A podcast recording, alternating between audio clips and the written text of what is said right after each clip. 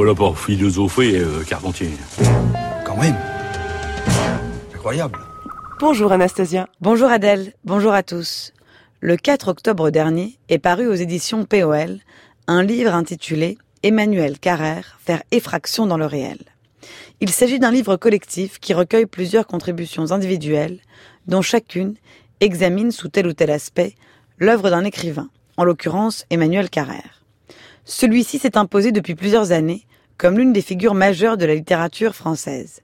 La revue américaine Paris Review pouvait ainsi écrire à l'automne 2013 Les Français, qui sont comme chacun sait très prompts à se diviser en matière littéraire, semblent tous s'accorder sur un point, qui est qu'il y a peu de grands écrivains en France aujourd'hui, mais qu'Emmanuel Carrère est l'un d'eux.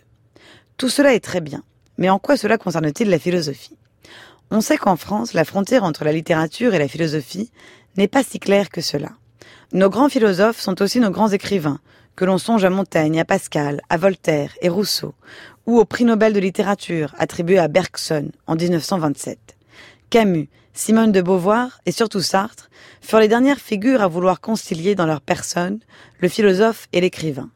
Mais déjà chez eux, il s'agissait de deux pans distincts de leur travail. Il y avait d'un côté leurs grands livres de philosophie sérieuse et de l'autre leurs romans, leurs pièces de théâtre, leurs autobiographies.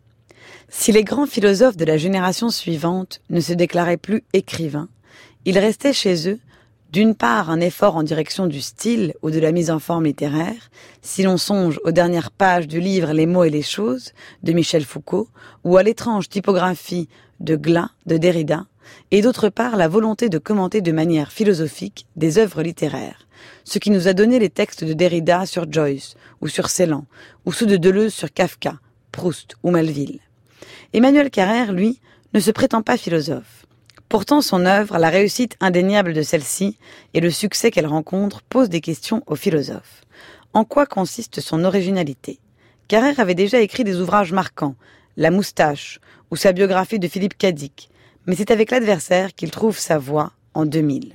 Il nous raconte ce fait divers qui avait passionné la France sept ans plus tôt, la vie de Jean-Claude Roman, un homme qui a menti à toute sa famille pendant 18 ans, en leur faisant croire qu'il était médecin alors qu'il ne travaillait pas, et qui, sur le point de voir son secret révélé, a assassiné sa femme, ses deux enfants et ses parents. Carrère raconte avec autant de précision qu'il peut l'histoire de cet homme.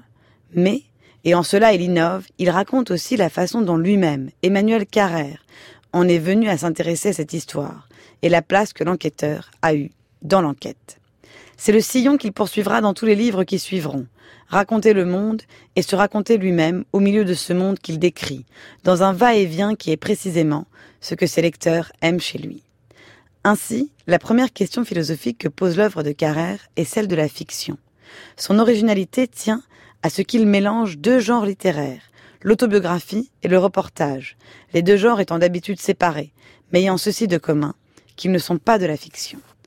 Quand nous le lisons, nous savons que tout ce que nous lisons est vrai, et c'est précisément ce qui nous plaît tant chez lui, comme si la réalité, si elle était décrite pleinement par un observateur qui se décrirait également lui-même, était plus intéressante que tout roman, que toute œuvre d'imagination. Est-ce parce que nous sortons d'un siècle cauchemardesque où aucun roman n'a pu se révéler à la hauteur des simples témoignages d'un Primo Levi ou d'un Solzhenitsyn? Est-ce parce que des théoriciens ont déclaré et cru que nous ne pouvions plus donner foi aux romans classiques balsaciens est-ce parce que l'individu des siècles démocratiques, comme l'avait prédit Tocqueville, est plus intéressé par lui-même que par des héros imaginaires? Toujours est-il que notre époque goûte les autobiographies, les correspondances, les mémoires, et les biographies ou les reportages, sans doute plus qu'aucune autre avant elle, et que le succès de Carrère s'inscrit pleinement dans ce courant. Mais l'un des commentateurs de Carrère, son collègue Michel Houellebecq, souligne dans un texte passionnant que des livres comme D'autres vies que la mienne ou L'adversaire pose un autre ensemble de questions philosophiques, et particulièrement la question de la morale. Non pas, explique Welbeck, le trop fameux problème du mal, mais ce qu'il appelle le problème du bien. Dans un monde livré au mal et à la souffrance, comment le miracle de la bonté ou de la compassion est-il possible? Le bien n'est pas difficile à connaître, disent Welbeck et Carrère. En revanche, il est extraordinairement rare. Peut-être les deux questions philosophiques, celle de la fiction et celle de la morale, sont alliées. l'écriture de non-fiction sur soi et sur le monde extérieur est une manière pour l'écrivain de se confronter à la richesse et à la complexité du monde, et donc d'aboutir à une meilleure compréhension de lui. L'exigence littéraire est une exigence morale. Elle nous apprend à connaître les autres et nous rend nous-mêmes plus tolérants espérons-le, plus sages. Merci beaucoup Anastasia. Votre chronique est à réécouter en ligne sur le site du Journal de la Philo.